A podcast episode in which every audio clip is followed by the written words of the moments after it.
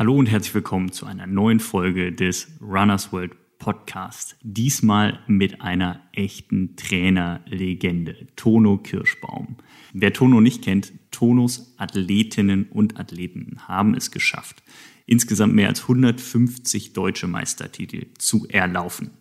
Das spricht dafür, dass er eine wirklich lange Karriere hinter sich hat und das ist auch so. Es waren mehr als 40 Jahre als Trainer und ähm, davon war er eigentlich die ganze Zeit beim TV Wattenscheid in Bochum.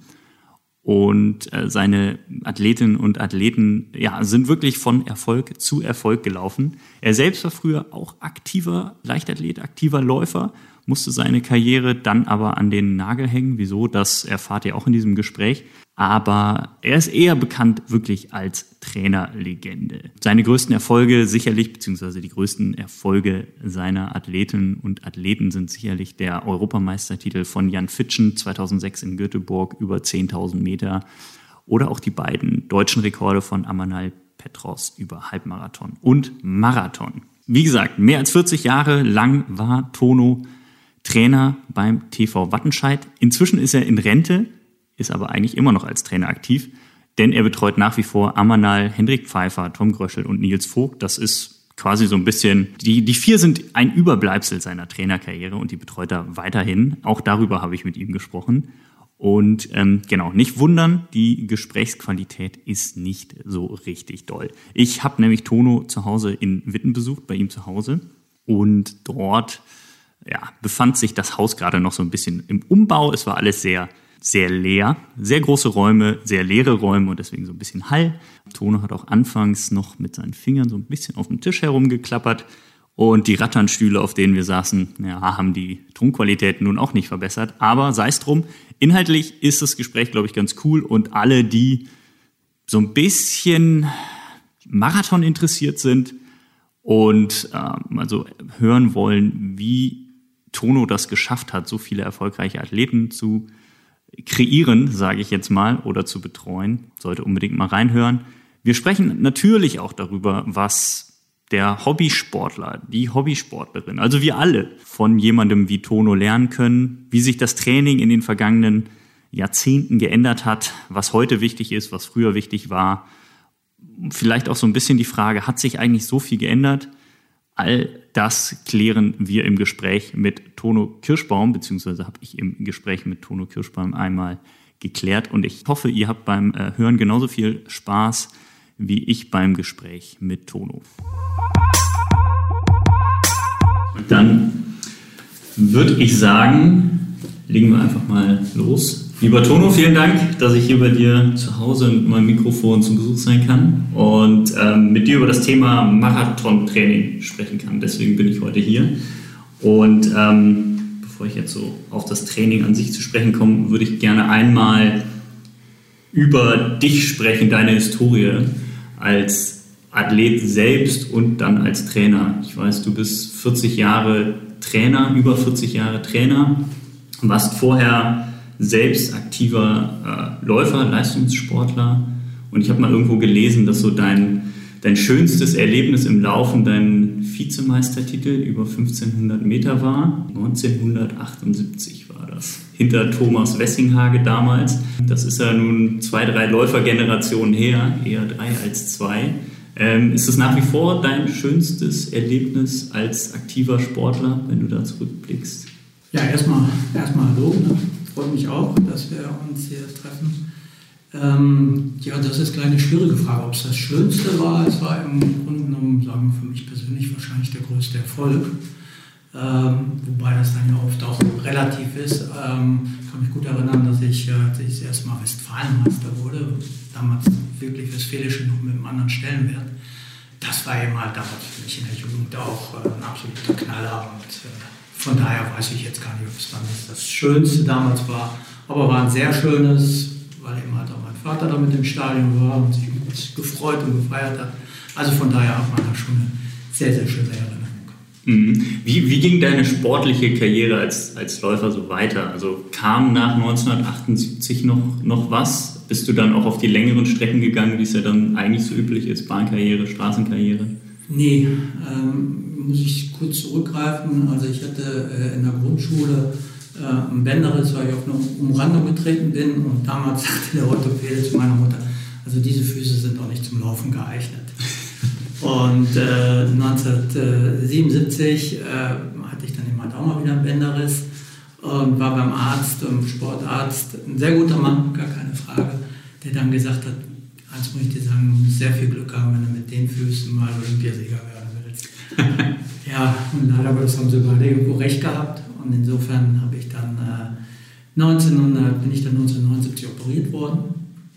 Äh, an der Achillessehne und 1980 hatte ich wiederum Probleme mit dem Sprunggelenk, Achillessehne. Und dann habe ich mein Sportstudium und Geschichtsstudium im Vordergrund gestellt und meine Karriere beendet. Okay, wusstest du dann zu dem Zeitpunkt schon, dass du als Trainer aktiv sein möchtest? Weil du hast ja Lehramt studiert. Wolltest du, wolltest du Lehrer werden oder wolltest du Trainer werden so zu der Zeit? Äh, ich glaube, am liebsten äh, wäre ich beides geworden. Mhm. So ein Lehrer für die sichere Position und äh, den, der Trainer eben halt, wo mein Herz, oder Trainerjob, wo mein Herz eben halt an der Leichtathletik am Laufen hängt, den, diesen Trainerjob hatte ich immer schon im Hinterkopf. Ja. Mhm, okay.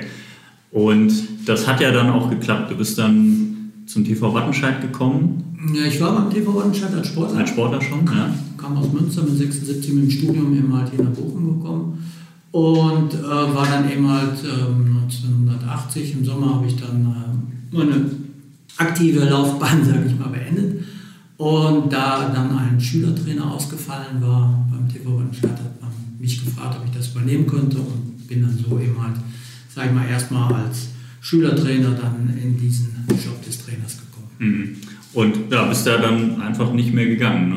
Du hast deine gesamte Trainerkarriere dann beim TV Wattenscheid verbracht, mehr als 40 ja, Jahre. Ja, kann man so sagen. Ja. Im Grunde bin ich da eigentlich nie weggegangen, war zwischenzeitlich beim äh, Verband immer ja. auch als Leitender Bundestrainer, habe aber die ganze Zeit den Trainingsgruppe in Wattenscheid gehabt. Wie hat sich das so entwickelt dann bei dir? Als an, am Anfang dann Schüler, irgendwann waren es ja Profis, dann sehr erfolgreiche Profis. Ich habe mal geschaut, du hast irgendwie knapp 150 Deu deutsche Meistertitel geholt insgesamt, beziehungsweise deine Athletinnen und Athleten.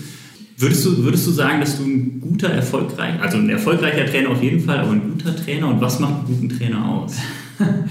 Mich jetzt hier selbst beloben? Nee, des, deswegen habe ich es vorweggenommen. Genau. Nee, was macht einen guten Trainer aus? Sehr schön. Ähm, ich glaube, ein guter Trainer ähm, lebt eben halt erstmal von einer grundsätzlich guten äh, Ausbildung. Also ich brauche schon, denke ich mal, einen Sport. Äh, wissenschaftliche Ausbildung, aber zumindest dann eben halt wirklich einen Background mhm. in der Hinsicht. Äh, es muss nicht unbedingt ein Studium sein, aber ähm, denke mal, Trainerakademie oder A-Trainerausbildung und ein weiteres Interesse an einer wissenschaftlichen Grundlage ist nicht verkehrt. Ähm, dann kommt natürlich das andere, ist immer dann die Erfahrung. Ähm, kann, darf man gar nicht kann man gar nicht unterschätzen. Ich glaube, das macht sehr, sehr viel aus. Und äh, das Dritte ist natürlich dann auch ähm, ja, der Umgang mit den Athleten, dass ich mhm. das handeln kann. Mhm. Also, dass ich mich als Trainer auch zurücknehmen kann und nicht der Trainer wichtiger ist als die Athleten. Mhm. Zum Beispiel und anderes dazu. Ja. Konntest du das von Anfang an sehr gut, dich da so zurücknehmen? Weil eigentlich, ne, du, du hast gesagt, du wolltest dann unbedingt als Trainer auch in der Leiden, also in, in deinem Sport, der, deine Leidenschaft ist, dabei bleiben, konntest nicht mehr selbst aktiv sein. Ging das dann trotzdem so für dich in dieser Rolle, dich selbst nicht so wichtig zu nehmen und wirklich für die, für die Athletinnen und Athleten da zu sein? Ich, ich glaube schon, dass mir das gelungen ist. Also die Rückmeldung, die ich dann jetzt von vielen Athleten bekommen habe, die auch immer noch mal vorbeischauen und sich melden, ich glaube schon, dass mir das ganz gut gelungen ist. Mhm. Ich, ich habe es gerade schon erzählt, knapp 150 deutsche Meistertitel gibt es und auch Europameistertitel mit, mit, mit Jan Fitschen unter anderem. Was sind so deine, deine schönsten Erinnerungen, wenn du da zurückblickst, ähm, was, die, was die Erfolge mit deinen, mit deinen Leuten angeht? Ja gut, ich sage mal jetzt bei den vielen Titeln muss man natürlich sagen, äh, im Laufbereich ist es dann äh, auch einfacher als im Fußballbereich. Also äh, insofern, wir haben Mannschaftswettkämpfe, wir haben Mannschaftswettkämpfe, Cross, Straße, Bahn. Äh, und insofern kommt dann natürlich dann auch was zusammen. Hatte auch das Glück, dass ich beim, beim TV Wattenscheid auch einen sehr guten Verein im Hintergrund hatte, äh, der auch eben halt Athleten fördern konnte und mit dem Olympiastützpunkt dort Gegebenheiten, dass für Athleten auch attraktiv war, für gute Athleten auch attraktiv war, dahin zu kommen. Von daher muss man das so ein bisschen relativieren, glaube ich. Ähm, ja, und wenn man jetzt danach fragt, was sind die schönsten Sachen, klar, dann kommen, fallen einem die großen Erfolge ein, aber es sind dann auch vielfach Trainingslager oder kleinere Wettkämpfe, die einen genauso großen Stellenwert haben. Mhm. Oder auch manchmal Sachen, die, sag ich mal, am Rande äh, des Trainings laufen, wenn man sieht, dass ein Athlet eben halt sich auch beruflich orientieren konnte und da Fuß gefasst hat und man ihn eben halt auf diesem Weg begleiten und unterstützen konnte. Mhm. Deshalb betrachte ich den Trainerberuf, der ist eben halt, wird immer sehr stark immer natürlich an dem Erfolg oder am Sportmethodischen festgemacht, was man trainiert, aber da gehört, glaube ich, von, zum erfolgreichen Trainer, Trainer gehört meistens noch ein bisschen mehr dazu, zumindest in unserer Gesellschaft hier. Ja, ähm, du hast gesagt, dass man als Trainer dazulernen muss und ähm, so einen sportwissenschaftlichen Hintergrund haben, also auf jeden Fall sich in der Materie theoretisch auskennen. Wie wichtig ist es da, mit den neuesten Erkenntnissen quasi so mitzugehen? Also hat sich, bist du jemand, der sich noch weiterhin damit auseinandergesetzt hat über die Jahre, was für neue Erkenntnisse kamen oder wusstest du irgendwann, okay, meine Philosophie funktioniert, dann, dabei kann ich bleiben oder hast du dich da auch versucht weiterzuentwickeln und ähm, ja, einfach am Ball zu bleiben? Ja, könnte ich jetzt sagen, klar, es funktioniert nicht. Mhm.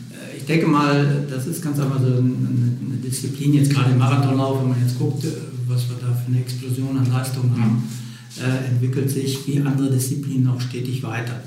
Das heißt jetzt nicht, dass das Alte, wo man seine Erfahrung gesammelt hat, über Bord geworfen werden kann. Das wäre, glaube ich, ein großer Fehler. Aber sich neuen äh, Gegebenheiten, sage ich mal, äh, mit Interesse ähm, darauf zu konzentrieren, ist sicherlich richtig und mhm. sicherlich gut. Also ich war jetzt letzte Woche noch äh, mit dem Nils Vogt in, in Leipzig beim IAT und haben da eben halt auch nochmal eine Testwoche gemacht und nicht nur die Leistungsdiagnostik, sondern eben halt auch ein Training darüber hinaus abgefragt. Mhm. Also ich denke mal, man muss offen sein für neue Sachen und das eine oder andere hat sich sicherlich auch verschoben. Ähm, und es ist wichtig, da immer noch ein Auge drauf zu haben. Mhm. Aber gibt es irgendwas Konkretes, wo du sagst, das hast du früher propagiert, ihr habt angenommen, es sei richtig und heute war es okay, äh, hat doch nicht so funktioniert oder heute gibt es bessere Methoden? Äh, ja, ich, ich glaube, ähm, wenn man jetzt vom Marathonbereich spricht, ähm, dass ähm, wir früher oder ich auch früher ähm, dann auch unser Training stärker geplant habe, unter anderem an der sogenannten VL3, das heißt also an der Geschwindigkeit bei 3 Laktat. Äh, heute ist es eben halt eine Nuance, man müsste sein Training stärker orientieren an der VL2. Also definitiv sagen, das sind hoch ausdauertrainierte Leute und das Training von daher dann doch in den Geschwindigkeiten anders äh, darzustellen und zu planen.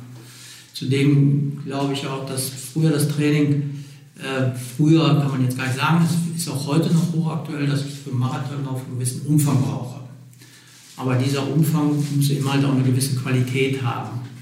Und wenn man jetzt so zum Beispiel von den langsamen Dauerläufen oder da mal drauf guckt, bei den sogenannten langen, langsamen Dauerläufen, da ist dann immer halt die Frage, reicht diese Intensität aus, um wirklich den Marathon entsprechend vorzubereiten? Oder ist es nicht besser, einen marathonspezifischen Langlauf zu machen, sprich ähm, 30 vielleicht nur statt der 40 und die dann eben halt in einer höheren Intensität. Mhm.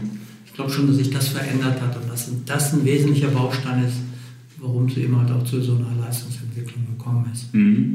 Okay, da sind wir ja jetzt schon quasi eigentlich beim Thema auch unseres Gesprächs beim Marathontraining ähm, und beim langen Lauf. Das gilt ja so als die wichtigste Einheit für einen Marathon, um den erfolgreich zu bestehen.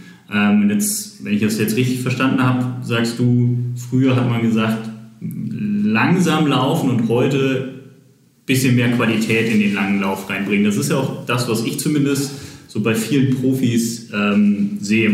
Das ganze Training kann man ja oft verfolgen bei Strava, die Leute laden es bei Instagram auch hoch. Und diese langen Läufe werden echt schnell gelaufen. Würdest du sagen, das ist so? Früher hat man das anders gemacht als heute und das ja, ich, Schnellere funktioniert besser? Ich weiß jetzt nicht, was früher die anderen Leute mhm. alle trainiert haben. Stimmt, wurde, wurde ja nicht bei Strava hochgeladen. Ja, genau. äh, gut, man weiß das eine oder andere. Ähm, aber ich glaube, dass wirklich früher ähm, stärker umfangsorientiert trainiert wurde, dass zum Beispiel innerhalb kürzester Zeit sehr viele Kilometer gemacht wurden. Also durchaus, ich sag mal, am, am ja, sagen wir heute Mittwoch äh, eine 40 und dann am Freitag vielleicht schon wieder eine 40 oder sogar auch äh, einen Doppelschlag zu machen. Also es wurde da schon stärker äh, auf den Umfang geachtet, der dann natürlich aber nicht in so einer hohen Geschwindigkeit gelaufen mhm. werden konnte. Und jetzt sehe ich mehr so ein polarisierendes Training, ähm, dass eben wirklich sehr harte Einheiten gefahren werden. Dazwischen wieder ja, nicht unbedingt Regeneration, aber eben halt Einheiten, die ein mittleres Niveau haben. Und dann wieder die nächste polarisierende, also wirklich Top-Einheit gemacht wird. Mhm. Was, was ist der Vorteil, wenn man das so macht, deiner Meinung nach? Ist man dann einfach spezifischer bei den Anforderungen des Marathons? Na, der Vorteil ist, ja, ich denke mal, das ist ja dann Sinn der Sache. Ähm, ich glaube, dieses umfangreiche Ausdauertraining ging ja dann in Richtung Fettverbrennung trainieren. Also rein über die Ausdauer, also rein die Dauer. Und jetzt setze ich einen ganz anderen Reiz. Ich setze den Reiz viel höher. Und das ist ja Prinzip Training, darum geht es ja beim Training. Hohen Reiz setzen, damit der Körper sich anpasst. Und jetzt setze ich den Reiz eben halt sehr marathonspezifisch. Ja, also es wie es äh, auf die anderen Disziplinen runtergerechnet wäre das ein sogenanntes WA-Training, ne? also Wettkampfausdauer. Aber ich gehe eben halt jetzt her und mache ein sehr marathonspezifisches Training, was sich bei 2 Millimol Laktat ungefähr entwickelt, mhm. etwas höher vielleicht, vielleicht auch niedriger, um da dann in der Richtung eben halt einen sogenannten Stimulus zu setzen. Mhm. Ähm, das ist jetzt natürlich etwas, was viele gar nicht so für sich jetzt irgendwie, also nachmachen könnten sie Sie könnten sich natürlich Laktat abnehmen äh, beim Laufen und gucken, in welchem Bereich sie unterwegs sind, aber die allerwenigsten gehen zu einer Leistungsdiagnostik. Die wenigsten mhm. haben ein Laktatmessgerät dabei. Mhm. Ähm, Würdest du aber trotzdem sagen, das ist etwas, was man jetzt auf den Amateurbereich so übertragen kann? Oder ist das etwas, was nur für die, für die wirklich Elite gilt, weil die schon diese Grundlagenausdauer hat und deswegen dann so marathonspezifisch trainieren kann? Also würdest du sagen, für Amateure gilt weiterhin der lange Lauf möglichst langsam? Ähm, es ist, ähm, der Amateurbereich ist dann wirklich ein weites Feld. Fängt der jetzt an bei dir? Mhm ist schon einer, der 2,30 über Marathon läuft, finde ich schon phänomenal gut. Mhm. Für einen Amateur, bei den Profis kommt er nicht unter. So, selbst bei 2,20 kommt er ja bei den Profis noch nicht richtig unter. Ähm, und dann gibt es eben halt auch die Leute, die fünf Stunden laufen. So, und das ist eben halt eine Welt. Und deshalb kann man diese Frage jetzt nicht so eindeutig beantworten. Ich glaube, dass für fünf Stunden Läufer, oder sagen wir mal 4 Stunden 30 oder knapp unter 4 Stunden, da reicht ein Training ähm, was eben halt, sag mal, umfangsorientiert ist. Ob da so lange Läufe bei sein müssen, weiß ich auch nicht unbedingt, beziehungsweise würde ich persönlich abraten. Mal einen langen Lauf für den Kopf, für die mentale Stärke, aber nicht in der Regelmäßigkeit, weil dadurch bin ich mich eigentlich nur müde.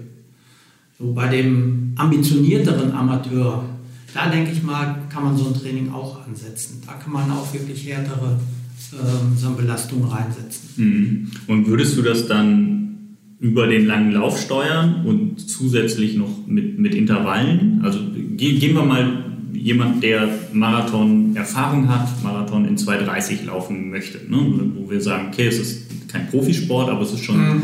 ambitioniert. Wie würdest du da die wichtigsten Einheiten kennzeichnen?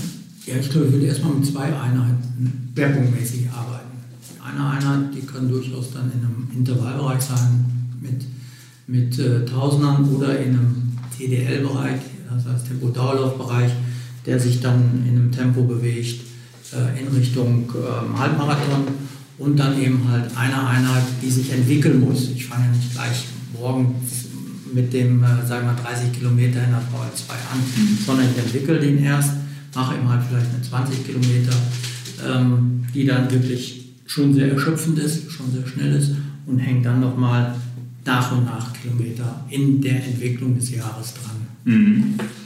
Und ähm, also kurze Unterbrechung, also dass das Training eben halt progressiv sich entwickelt. Ja. Also nicht immer alles auf demselben Niveau, eben mhm. halt auch wichtig, dann auch für alle Bereiche die Regeneration mit einzuplanen.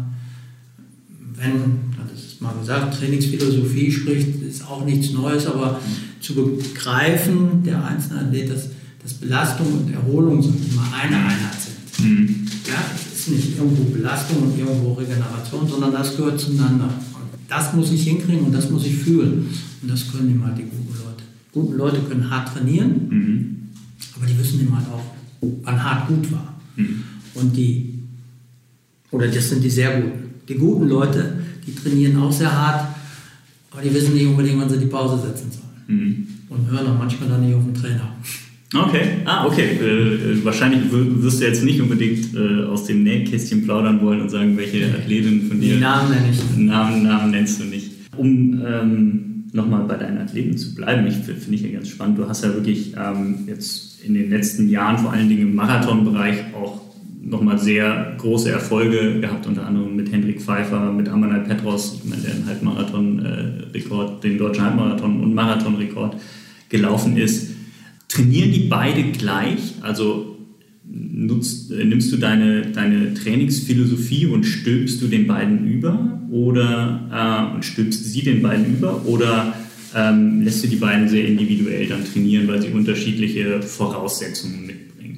Ja, müssen wir als dritten noch Tom Groschel nennen. Stimmt. Der, ähm, der auch da äh, plant oder auch einen Johannes Motschmann, der studiert mhm. in, in Bochum, der allerdings nicht, nicht äh, der auch sehr viel unterwegs ist und sehr viel selbstständig macht. Aber den nenne ich deshalb auch noch, weil wirklich alle vier äh, unterschiedlich trainieren. Ja, wir haben zum Beispiel Tom Goschel, der hat auch sehr viel alternativ gemacht. Äh, Henrik war drei Monate in der, in, der, in der Höhe jetzt vor seinem Hannover-Marathon. Tom war jetzt vor seiner Bestklasse überhaupt nicht in der Höhe, obwohl er ein Vertreter der Höhe ist. Und dann kommt noch Amman dazu, der in einem anderen System teilweise ja trainiert, dem, äh, einem mit der Canova-Truppe da ja trainiert in, in, in Kenia. Und von daher trainieren die alle drei unterschiedlich. Mhm. Was natürlich allen dreien gemeinsam ist, ist zum einen, dass sie natürlich einen hohen Umfang fahren müssen. Also ich sag mal, mit 100 Kilometern in der Woche wird es schwierig. Obwohl ich da auch noch einen Sportler hatte, der damit ganz gut war. Wen, wen denn? Äh, Michael Fietz. Okay. Der hatte dann ja mal so, der ist ja auch mal 10,59 gelaufen. Und äh, dann habe ich neulich das Training nochmal rausgesucht. Also der hatte wirklich einen sehr niedrigen. Okay. Ja, aber um nochmal zurückzukommen, also von daher muss man eben mal sehen, dass es individuelle Wege gibt, es gibt individuelle Belastbarkeiten ähm, vom, vom, Bewegungsapparat, aber auch immer halt vom ganzen Umfeld her. Und da muss man dann eben halt auch eine individuelle, äh, einen individuellen Weg finden. Okay. Also es gibt nicht den pauschalen Plan. Okay. Also hm, würdest du denn sagen, du hast eine Trainingsphilosophie oder bist du so offen, dass du wirklich individuell auf die Athletinnen und Athleten reagierst und sagst, okay, der braucht das, die braucht das?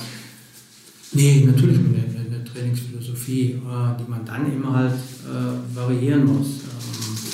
Ähm, die größte Gefahr ist einfach, dass man einen Plan hat, einen Trainingsplan hat und meint, man muss diesen Plan durchziehen. Mhm. Ist auch wiederum, sage ich mal, würde man sagen, ja, klar. Aber da wundert man sich, wie viele Athleten einfach ihren Plan haben, den man mit denen gemacht hat. Und die dann eben sagen, nee, aber mir fehlen doch da noch, keine Ahnung, 30 Kilometer, die muss ich jetzt nur abends nochmal machen, so ungefähr. Und deshalb gebe ich, gebe ich eigentlich immer nur Trainingspläne raus über eine Woche, die nur eine Woche aufzeichnen, weil ich sage, wenn ich 14 Tage schon gebe oder womöglich vier Wochen, und wenn ich in Urlaub fahre, mache ich das dann wohl. Aber ansonsten eine Woche, weil da kann sich immer so viel verändern innerhalb dieser Woche. Äh, da wäre die zweite Woche schon blödsinnig noch so durchzuziehen. Oder ich kann mich auch entwickeln, ich kann auch eine Belastung zusätzlich setzen. Mhm. Aber von der, das ist jetzt zum Beispiel immer für mich eine Philosophie, ähm, wenn man jetzt das Wort benutzt, also wirklich da zu sehen, wie entwickelt sich jemand, wo steht er und wie entwickelt er sich nicht nur innerhalb im Vier-Wochen-Schema, sondern irgendwann wöchentlich. Mhm. Woran machst du das fest, diese Entwicklung? Und ähm, gibt es da irgendwelche Messwerte oder ist es sehr subjektiv gesteuert von den Athleten im Gespräch dann?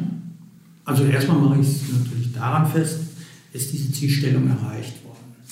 So, dann bin ich ja einen großen Teil des Trainings dabei und kann sagen, ja gut, die ist erreicht worden mit Ach und Krach, mit Hängen und Würgen mhm. ungefähr. Ne? Oder eben halt die Selbsteinschätzung der Athleten, die dann auch oft so ehrlich dann sind, glücklicherweise sagen, ja du, das war, war ich habe es geschafft, aber das war schon Ende der Fahnenstange für mich. Mhm. Und da gilt es eben darauf zu reagieren. Mhm. Und dann eben halt, oder man hat ja auch dann eben halt die Auswertung mit den Uhren mittlerweile, die ja dann äh, jede Herzfrequenz äh, darstellen, ein Höhenprofil darstellen und und und. Und da kann man dann schon entsprechend analysieren und auswerten. Mhm. Das schützt ja wahrscheinlich dann auch vor in der, in der Regel vor Überforderung. Ne? Also wenn man, wenn man sagt, man, man macht einen Plan und die Leute wollen den erfüllen und machen es aber nur mit Hängen und Würgen und versuchen es dann aber mit der Brechstange, dann bist du entweder ausgebrannt am Ende oder verletzt. Ja, ja, also richtig. Aber es gibt trotzdem dann die Athleten, die einfach äh, nicht hören wollen und fühlen müssen. Mhm. Und dann muss man sehen, dass man die Kurve wieder dann doch bekommt. Also ja. es ist ja auch so, ich, ich setze einen Reiz, dadurch werde ich ja besser. Ist ja nichts oder kann ich besser werden. Und ähm, es weiß natürlich nicht unbedingt immer jemand, wenn ich diesen Reiz gesetzt habe, müde bin, wenn ich morgen nochmal einsetze, wäre ich dann nicht vielleicht doch noch, noch mal besser. Mhm. So, deshalb kann ich nicht jedes Mal einen bremsen, der sagt, ja, heute war gut, aber ich mache morgen nochmal oder übermorgen setze ich nochmal einen drauf. Mhm.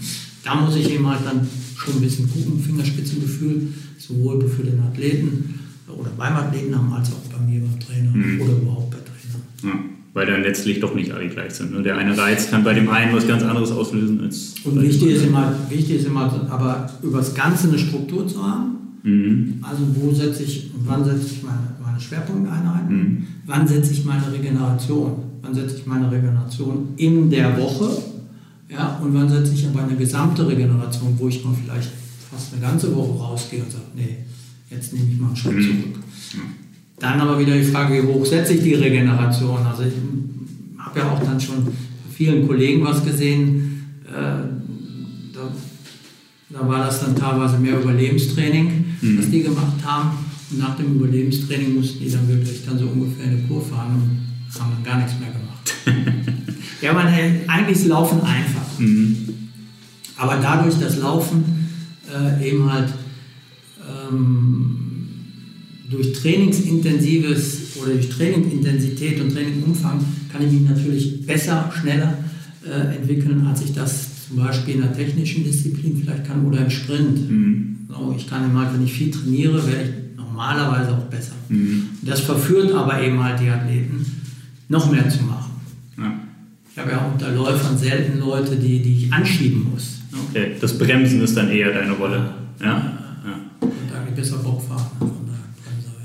Ist das, wir, wir haben beim Vorgespräch, nenne ich es jetzt mal, schon darüber gesprochen, dass ähm, heutzutage natürlich viele ähm, Informationen über das Training der, der Profis im Internet herumgeistern. Also man, man hört dann von Trainingsumfängen von 200 Kilometer und von langen Läufen 40 Kilometer äh, nah am Renntempo etc. Ähm, und ich sehe dann viele Hobbysportlerinnen, Hobbysportler, die sagen, ja, so wie der, so wie die möchte ich halt auch trainieren und nehmen das so ein bisschen zur Inspiration. Das kann ja dann eigentlich nur zur Überforderung letztlich führen. Jetzt wir einmal, einmal die Kaffeemaschine ab. alles, ne? Naja, das ist Mikrofon super empfindlich.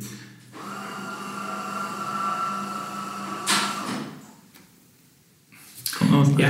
Das ist genau das, das Problem. Das ist ja das Problem, was ich jetzt bei dem sogenannten Profi auch habe.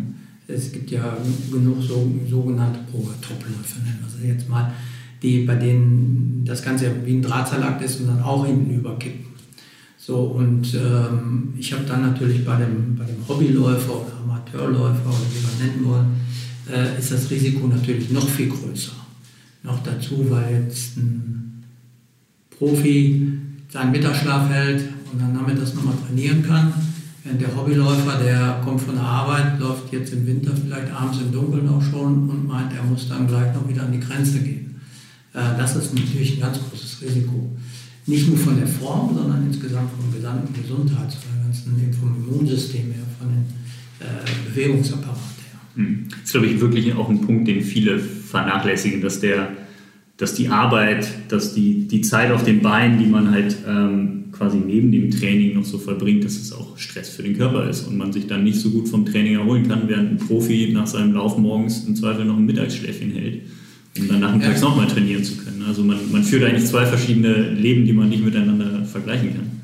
Ja, ich habe äh, über die Jahre hinweg ja auch sehr viele Sportler gehabt, die äh, eben halt klar berufliche Ausbildung gemacht haben. Mhm und finde es auch ganz toll, dass die meisten wirklich, oder ich kann ja nicht sagen, wie ich äh, auch beruflich dann hinterher gemacht hat, weil ich natürlich durch den Sport auch sehr viel Disziplin lerne. Aber äh, es ist eben halt so, dass sehr viele, die nebenher, nebenher in Anführungsstrichen studiert haben, den Ehrgeiz, den sie als Sportler haben, auch gleichzeitig im, im äh, Studium hatten oder auch im Job hatten. Und da hat sich immer gezeigt, beides auf ähm, gleichem Level, das geht nicht. Mhm. Also ich muss eine klare Priorität setzen. Ich kann nebenher was machen und studienmäßig sogar gut, würde ich immer begrüßen. Auch ein Ziel vor Augen haben, würde ich auch jeden Fall immer begrüßen. Aber gleichwertig kann ich nicht. Ich kann nicht, sage ich mal, äh, deutsche Spitze sein äh, und gleichzeitig auch noch einer der besten und schnellsten Studenten sein. Ja, also schnell im Sinne von schnell Studium beenden und schnell mein Examen machen. Das geht nicht. Mhm. Das ist die Regeneration. Und wenn ich dann viele sehe, was ja bewundernswert ist, die äh, ein Marathon-Training auf sich nehmen, aber acht Stunden arbeiten, dann kommt vielleicht noch Fahrzeiten dazu, kommt noch Familie dazu und sich dann noch ins Training stützen, dass da das Immunsystem drunter leidet, ähm, ist eigentlich zwangsläufig. Da würde ich immer sagen, lieber in Ruhe eine Trainingseinheit in der Woche, die dann richtig scharf ist, wo ich dann wirklich hart rangehe, aber die andere Zeit mache ich mein Training eben halt auf einem mittleren Niveau. Mhm. Das Thema Regeneration ist ja auch ein spezielles. Manche verstehen darunter nichts machen, manche einen langsamen Dauerlauf, einen kurzen, andere die Faszienrolle. Was sind so für dich, was, für, was macht für dich eine gute Regeneration aus, neben der, der Steuerung, dass halt Belastung und Entlastung vernünftig aufeinander abgestimmt sind? Aber gibt es so Sachen, die, wo du sagst, okay, das funktioniert sehr gut, um sich vom Training zu erholen? Das ist dann ganz vielfältig. Das fängt ja auch mit der mentalen Erholung an, also dass ich mal rauskomme aus diesem ganzen Laufschema, mich nicht noch äh, dann abends oder nachmittags auch noch wieder mit dem Laufen beschäftige, sondern auch mal gedanklich was anderes mache. Äh, von daher auch wichtig, dass man den Ort mal wechselt ähm, und einen Tapetenwechsel hat. Regeneration gehört natürlich dann ansonsten, aber die Standardsachen noch dazu wie Eisbäder, Sauna, Physiotherapie oder vielleicht auch wirklich einfach mal sich aufs Rad setzen, aufs Spinningrad setzen und äh, vielleicht mal schwimmen gehen. Das sind alles Sachen, die sind dann auch wieder sehr individuell. Und manche, wenn ich manchen sage, geh aufs Rad, dann fängt an zu schreien. Und andere machen das eben halt liebend gerne und machen dann den Fehler und fahren schon wieder dann äh, 60 Kilometer im Berg so ungefähr hoch. Mhm. Aber das sind die Standardsachen, die ich einfach machen muss. Physiotherapie ganz wichtig. Ja, ähm, wenn ich also wirklich 180, 200 oder noch mehr Kilometer laufe, aber auch 160 laufe, brauche ich jemand mindestens ein, zwei Mal in der Woche eine Physiotherapie. Mhm. Anderes wichtiges Thema, was viele ähm, beim Thema Regeneration natürlich auch im Schirm haben, ist das Thema Ernährung. Hast du da spezielles Wissen oder spezielle Anforderungen, die du mit, äh, mit deinen Leuten teilst, wo du sagst, das, das ist essentiell? Oder ist Ernährung für dich jetzt kein großer Bestandteil des Trainings? Äh, ist also nicht der, der vorrangige Bestandteil des Trainings, aber das nicht, also von mir, von meiner mhm. Seite aus. Äh, das ist von Athletenseite auch ganz unterschiedlich und die meisten sind noch ziemlich fit und pfiffig, was, was Ernährung angeht und äh, achten da schon sehr drauf. Allerdings gibt es natürlich auch so Sachen, äh, gerade was jetzt ähm, Aminosäuren angeht, also wo man dann natürlich dann auch sich hinsetzt und mit den Athleten das bespricht, was ist sinnvoll, was ist da machbar. Aber die Bereitschaft dazu ist eben halt auch ganz unterschiedlich. Viele wollen aber nichts vom Wissen und andere stützen sich gleich darauf und, und äh, greifen so ungefähr nach dem Strohhalm und also meinen, da wäre die Lösung. Ich denke mal, dass die Näherung gerade nach dem Lauf, also sehr schnell wieder Kohlenhydrate zu sich zu nehmen, Aminosäuren und entsprechend Magnesium und diese ganzen Sachen. Äh, das ist ganz äh, fundamental. Das muss passieren, dass ich direkt nach dem Lauf reagiere. Ähm, und das andere sind eigentlich so Sachen, dass ich natürlich kein oder nur wenig Alkohol trinke, dass ich natürlich mich kohlenhydratreich ernähre, Das sind und ähm, Eiweiß auch eben halt äh, entsprechend ja, zuführe. Das sind eigentlich Standardsachen. Mhm. Okay, aber es klingt so, als würden, würden deine, deine Athleten und Athleten da schon ziemlich genau wissen, was sie, was sie tun, beziehungsweise einfach keine Probleme groß haben. Ähm, ja gut, ich hatte schon mit dem einen oder anderen das Problem und dann haben wir schon einen Plan aufgestellt und gesagt, so was gehört dazu, was musst du jetzt mhm. eben halt als Standard machen. So, es kann nicht sein, dass du jetzt kein Magnesium nimmst. Mhm. Kann, kann nicht sein, dass du eben halt da äh, kein Zink, kein Selen nimmst und, und diese Standardsachen. Mhm. Das, das wird natürlich schon ausgetauscht. Aber viele sind ja sehr, bei, beim Frauen hat man das noch ein bisschen ausgeprägter, weil die stärker wieder aufs Gewicht, obwohl beim Marathon eigentlich weniger, aber mhm. insgesamt im, im, schon mehr aufs Gewicht achten meistens, dass das dann eher grenzwertiger wird. Wo, die, wo man dann sagen muss, auf, wenn du noch weiter gut laufen willst, dann musst du auch sehen, dass du genug zuführst. Was dann wieder losgelöst ist von der normalen täglichen Ernährung, dass man dann vor dem Marathon halt hergeht und sagt, so, da lass uns nochmal drüber reden. Da müssen wir sehen, dass du eben halt die spezielle Ernährung vor dem Marathon eben halt äh, nochmal vor Augen hast, was da zu tun ist. Mhm. Hat, sich, hat sich da äh, viel getan, so bei der bei der Herangehensweise an so einen Wettkampf, was so die Verpflegung angeht, weil es heute natürlich mit, mit Gels und Kohlenhydratgetränken ganz andere Möglichkeiten gibt als, ich sage jetzt mal, 20 Jahre äh, zurück. Ja, das ist schon ein wesentlicher Unterschied mit den Gels und auch äh, mit den Getränken. Ähm, ich bin mir da nicht ganz sicher, äh, wie, ob die wirklich so viel bringen, mhm. weil ich eben halt ein paar Beispiele habe, äh, wo halt eben gar nichts genommen haben oder wir ganz wenig genommen haben und trotzdem Top-Leistungen geliefert haben. Ich würde es aber nie abstreiten. Ich würde immer jedem empfehlen, sofort mit der ersten Station was zu trinken und dann eben halt auch entsprechend Gels zu nehmen. Äh, das ist keine Frage. Aber vielleicht wird das auch so ein bisschen überbewertet, weil es natürlich von den Herstellern von Produkten äh, auch, ähm, wie soll man sagen, mit angeschoben wird. Mhm. Ne? Und äh, von daher ist die Gewichtung, ich glaube, wenn ich mich gut vorbereitet habe, gut trainiert habe, dann ist das zweitrangig. Aber ich, dass ich natürlich jetzt vorm Wettkampf, Tag vorm Wettkampf äh, mir nicht nur ein Steak reinhaue, äh, was natürlich am nächsten Tag Fett im Magen liegt, das, ist, das sind ja so Standards, an die weiß man eigentlich. Ja. Ein wichtiges Thema heutzutage zumindest ist Krafttraining. Das haben heute ganz viele auf dem Schirm, früher eher weniger. Was rätst du da dein, deinen Leuten? Gehen die ins Fitnessstudio, stemmen die Hanteln oder ist es eher Basis Krafttraining im Sinne von Stabi-Training? Ja, ganz früher war das so, ich habe mit einem Kollegen und Mann neulich durch Zufall, wir zusammen früher glauben, wir haben früher auch mal Zirkeltraining gemacht. Mhm.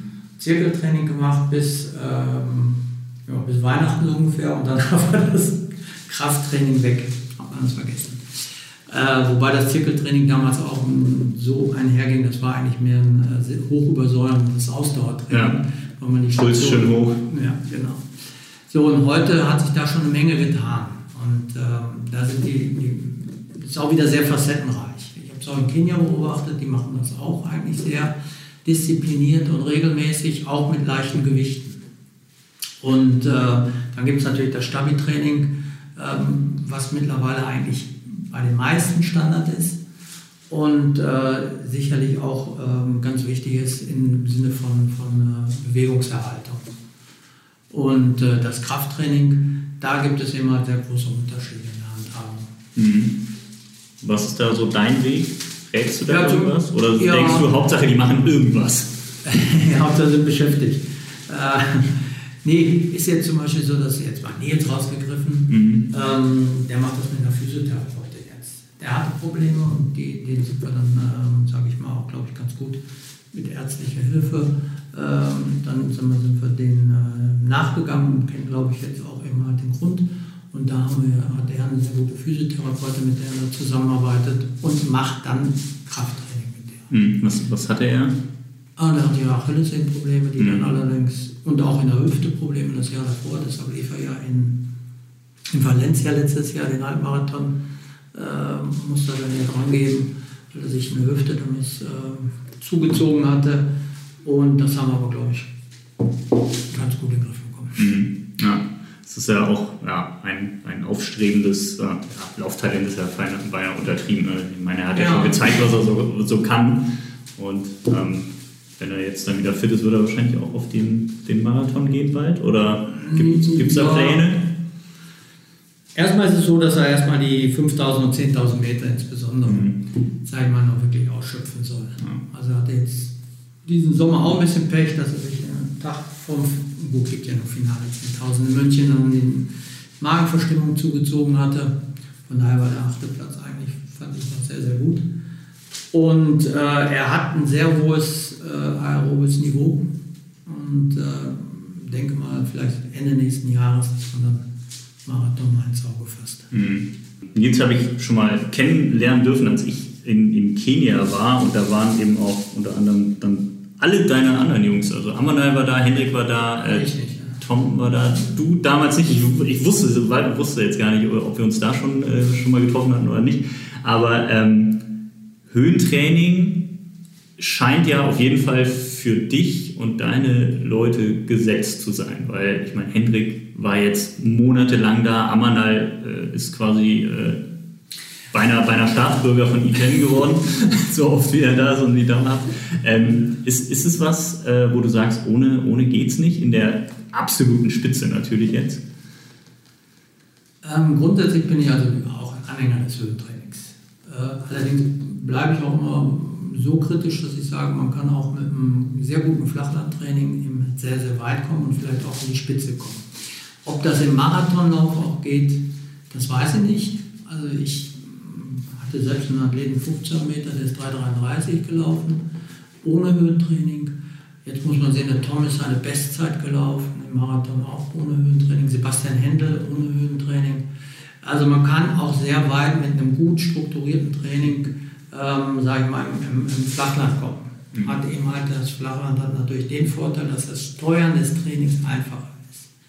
Also in I10, wenn du selber da warst, weißt ja, da gibt es ja so gut wie keine flache Strecke. Mhm. So, und daher Zeiten einzuschätzen, noch dazu bei knapp 2400, ist natürlich äh, eine andere Geschichte, als wenn ich hier um Chemnader See laufe, schön flach und ähm, auf 60 Meter Höhe oder was der hat.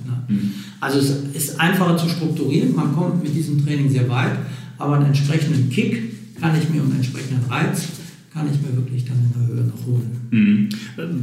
Was bringt das? Also was sind so deine, deine ähm, Erfahrungswerte? Wie viel, wie viel Prozent kann man damit herauskitzeln? Oder ist das total individuell, weil der eine es gut verträgt oder nicht?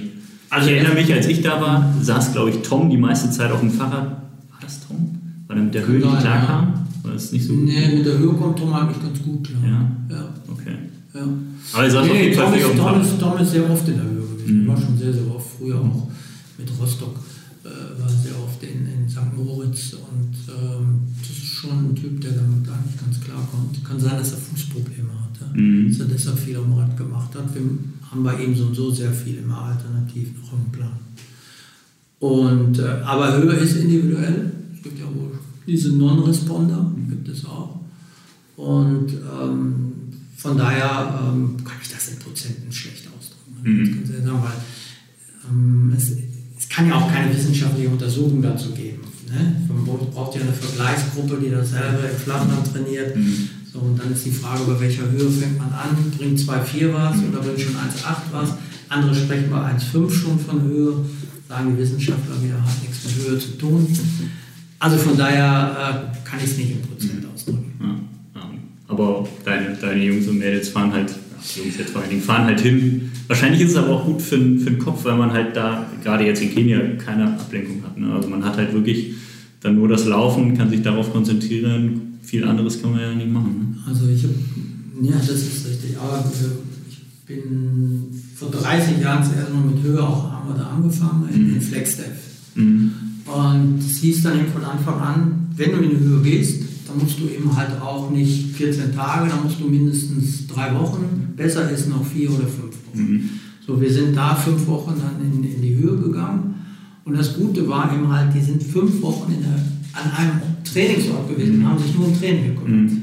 Ja, zwischendurch dann natürlich auch ein bisschen äh, ein paar andere Sachen machen, aber anders als hier, wo dann wieder äh, sehr viele Einflüsse von außen kommen. Kannst mal hier vorbeikommen, kannst mal das machen oder Mhm. musst noch an der Uni.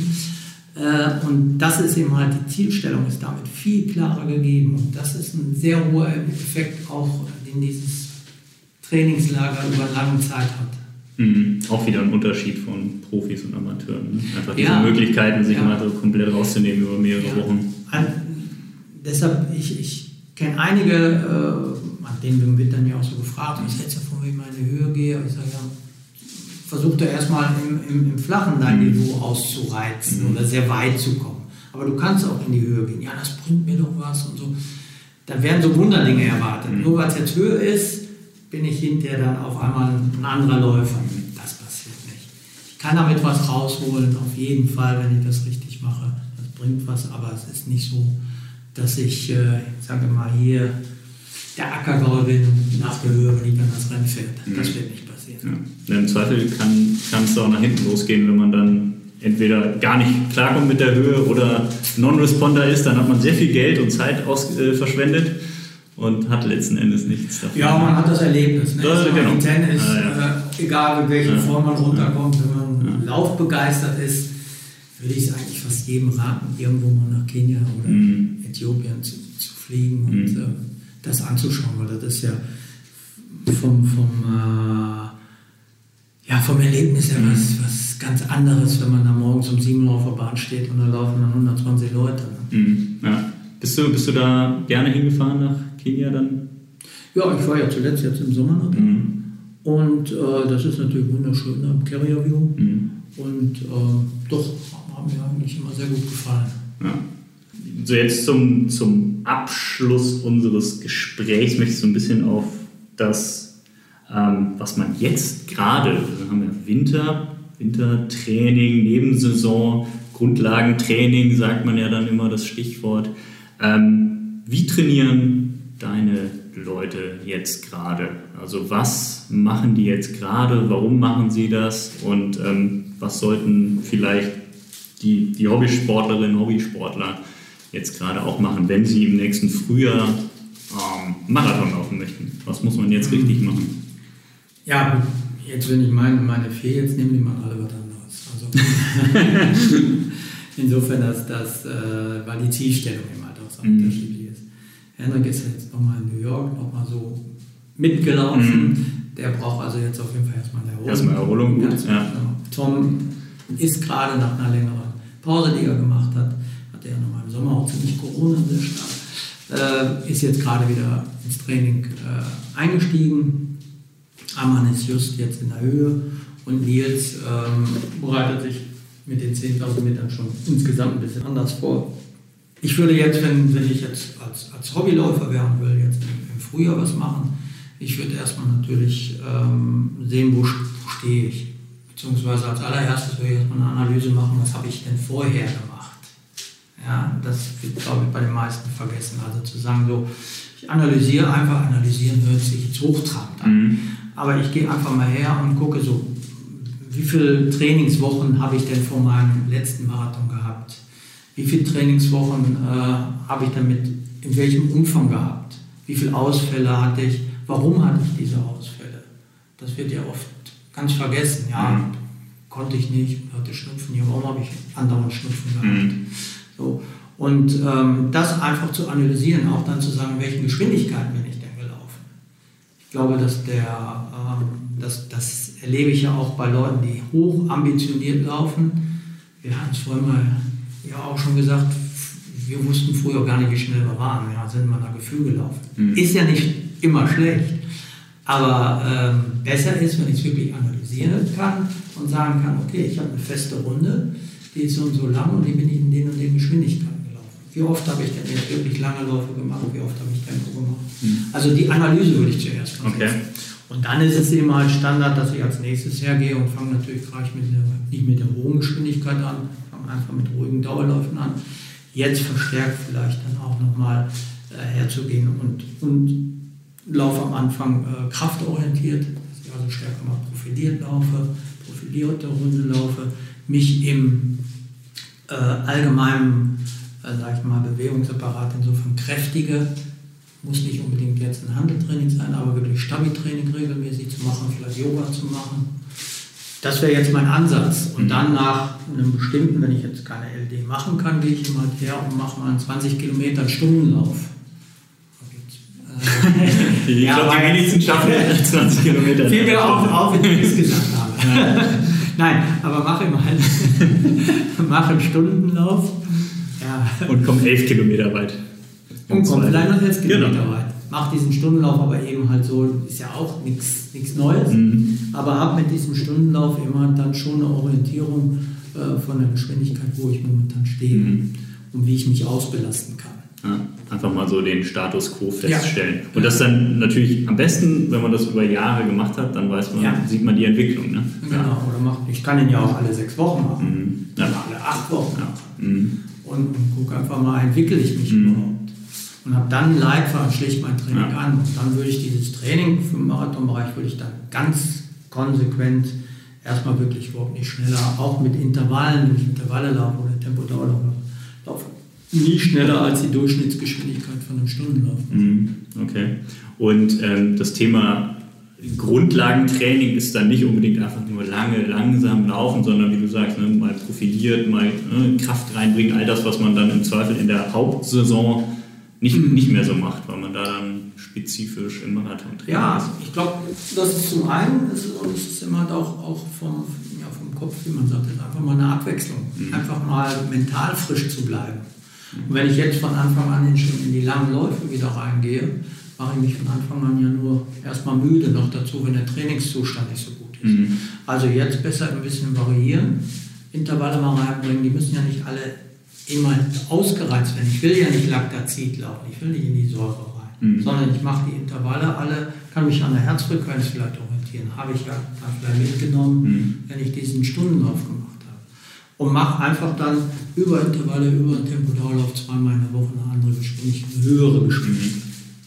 Bist du dann eigentlich ein großer Fan von Trainingstagebüchern? Wir hatten vorhin vor dem vor der Podcastaufnahme hast du mal so ein paar Sachen von dir gezeigt, von früher, noch so handgeschrieben mit Bleistift und mhm. äh, die einzelnen Einheiten, Kilometer, wenn du es dann wusstest, wie lang die Runde war, aufgeschrieben, wie du dich gefühlt hast. Da würde ich jetzt sagen, wahrscheinlich braucht man das, um dann auch so eine Analyse überhaupt machen zu können, mal zurückzublicken und zu sehen, okay, warum war ich im Frühjahr vielleicht verletzt? Habe ich da zu viel intensiv trainiert? Habe ich zu viel lange Läufe gemacht? Oder warum lief es nicht im Marathon? Habe ich zu wenig lange Läufe gemacht? Ist das etwas, wo du sagst, okay, Trainingstagebuch ist schon so essentiell? Würde ich gar nicht jetzt äh, drüber diskutieren wollen. Ja, braucht man. Ja, ja. ja, man braucht es. Ich weiß aber auch, dass es im Spitzenbereich nicht immer gemacht wird. Selbst Ach, im Spitzenbereich. Ah, ja. Manchmal sind die, ähm, sag ich mal, ja, unsere Freizeitläufer, Breitensportler, mhm. die sind da akribischer und mhm. besser drauf als mancher Spitzenathlet. Äh, ich halte es, halte es aber für absolut unabdingbar. Mhm. Wenn, wenn ich weiterkommen will, ich muss ja wissen, was ich gemacht habe. Und mhm. wenn ich dann nach zwei Jahren frage, ja, ich bin da einmal eine Bestzeit gelaufen, was haben wir denn damals noch gemacht?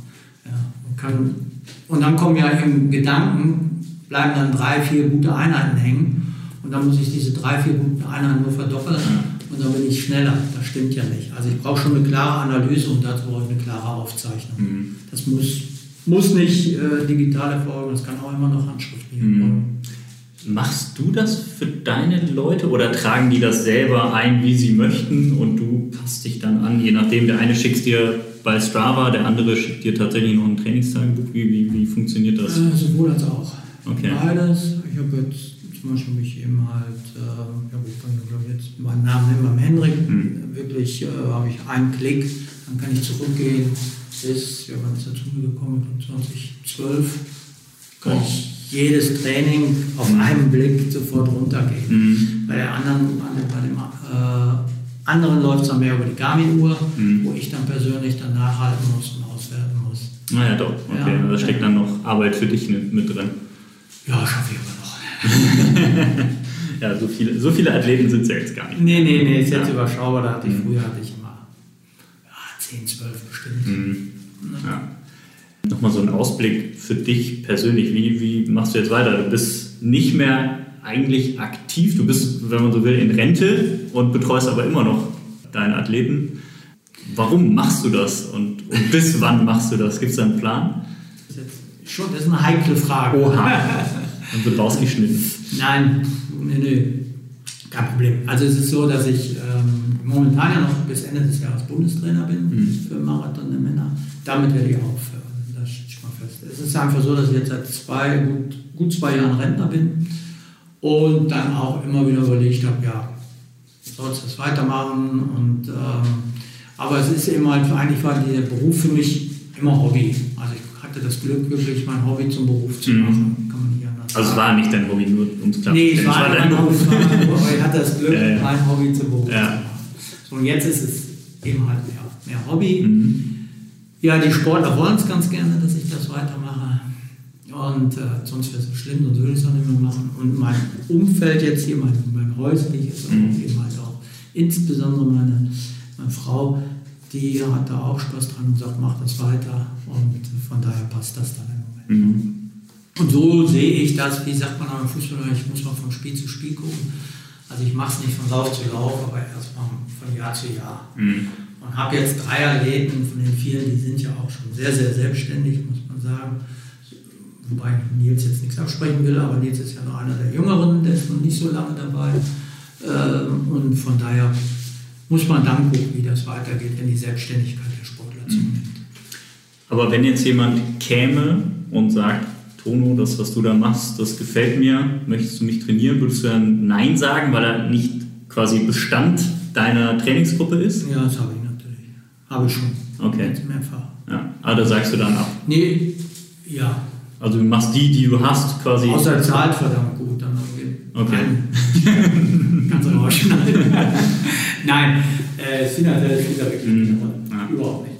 Ähm, hatte ich auch sehr attraktive Anfragen, kann ich Mhm. anders sagen, aber ähm, das steht momentan nicht an. Nee. Ne? Das wäre, ich sage jetzt, wenn mir jetzt ein Trainingspartner zu, zu Nils nochmal wäre, das wäre dann eine, vielleicht eine Option. Mhm. Aber ähm, ansonsten habe ich ihm gesagt, ich mache das jetzt. Will auch nicht mehr ganz so viel mal reisen. Als Bundestrainer ist man ja nochmal wieder mehr unterwegs, als Berufstrainer eh. Und äh, da will ich so ein bisschen zurückschauen. Ja. Also bei den Wettkämpfen würde man dich jetzt da nicht unbedingt jedes Mal Mhm. noch an der Seitenlinie sehen. Das weiß ich noch nicht. Da muss ich Mhm. mal gucken, inwieweit auch immer die Notwendigkeit gegeben ist. Es ist ja früher so gewesen, man konnte ja früher fast alles mit dem Rad begleiten. Und jetzt wird es ja auch immer schwieriger. Mhm. Gut, in, in Valencia bin ich dann hin und her gekreuzt mit dem Rad. Aber ähm, so, dass man nebenher fahren kann, das ist ja dann Mhm. bei den meisten großen Marathons nicht mehr erlaubt. Mhm.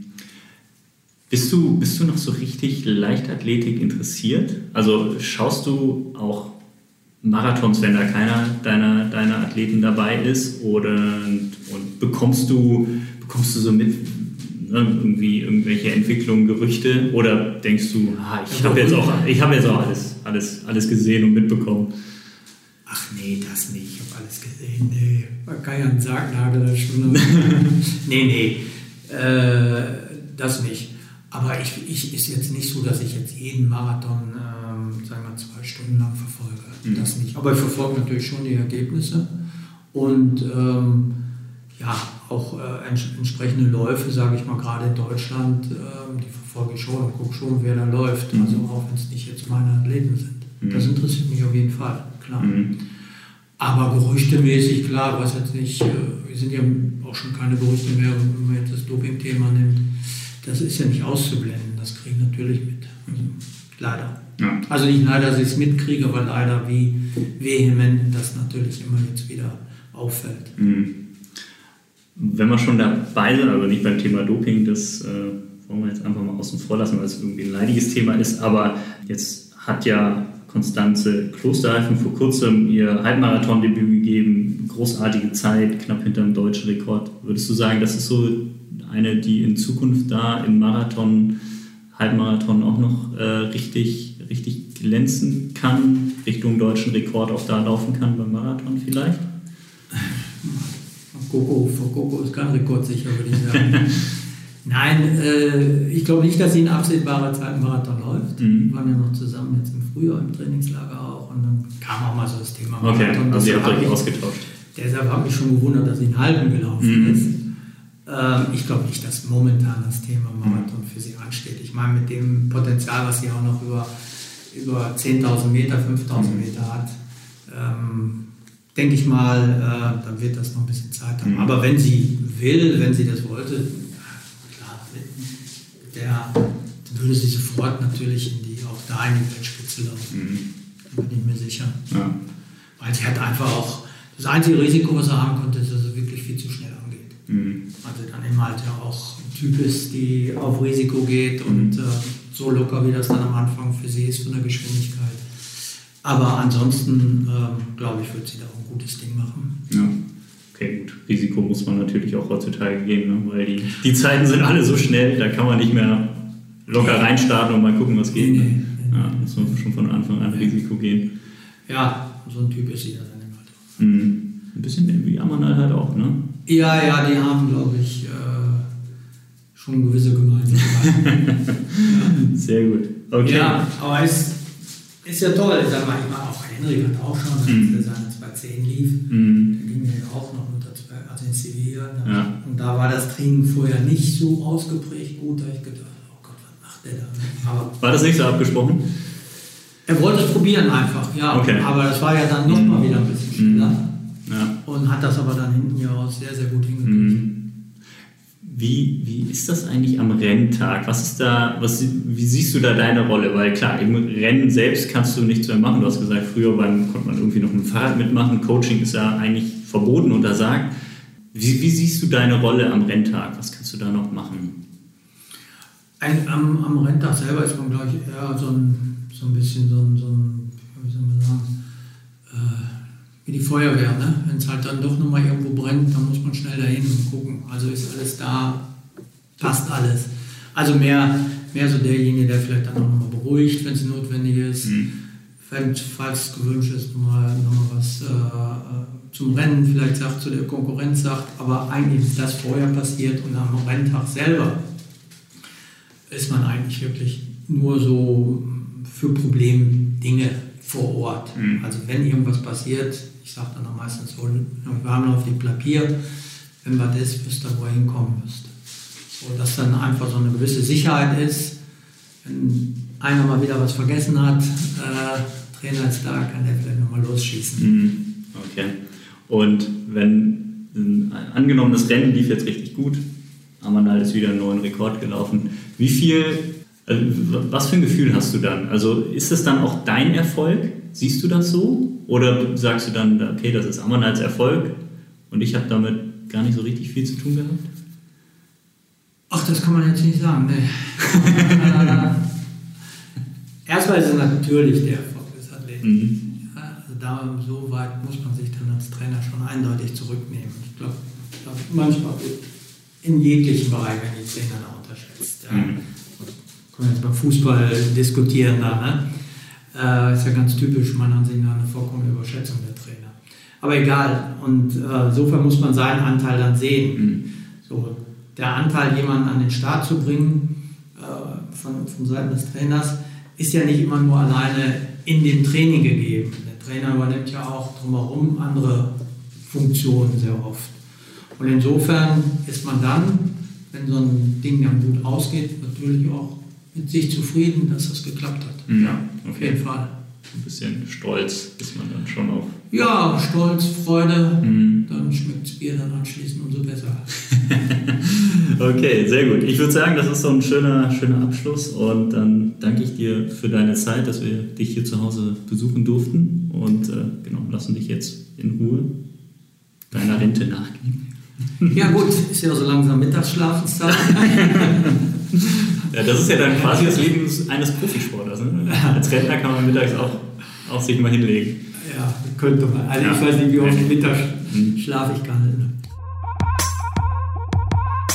Ich hoffe, euch hat das Gespräch mit Tono Kirschbaum gefallen. Ich hatte auf jeden Fall mega viel Spaß und konnte auch wirklich was aus dem Gespräch herausziehen. Ich hoffe, euch geht es ebenso. Und wenn ihr Marathon interessiert seid, dann kann ich euch nur die Januarausgabe von Runners World ans Herz legen. Die erscheint am 16. Dezember und enthält ein Marathon-Special. Dort gibt es auch einen Auszug aus ähm, dem Gespräch mit Tono als Interview und zudem zwei weitere Interviews. Denn Wir haben auch mit einem Mediziner und Marathonläufer Dr. Lutz Graumann gesprochen und mit der Chefin des Hannover Marathons, Stefanie Eichel. Mit den beiden ja, runden wir so ein bisschen das Marathon-Special ab, schauen uns die verschiedenen Perspektiven an. Also einmal Tono als äh, Trainer, Stefanie Eichel als Veranstalterin und eben Dr. Lutz Graumann als Mediziner.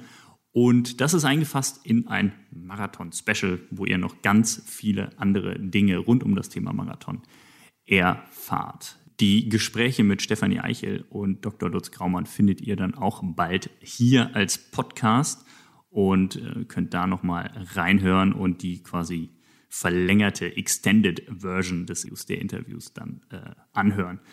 Viel Spaß bei eurem Training und genau, bis bald.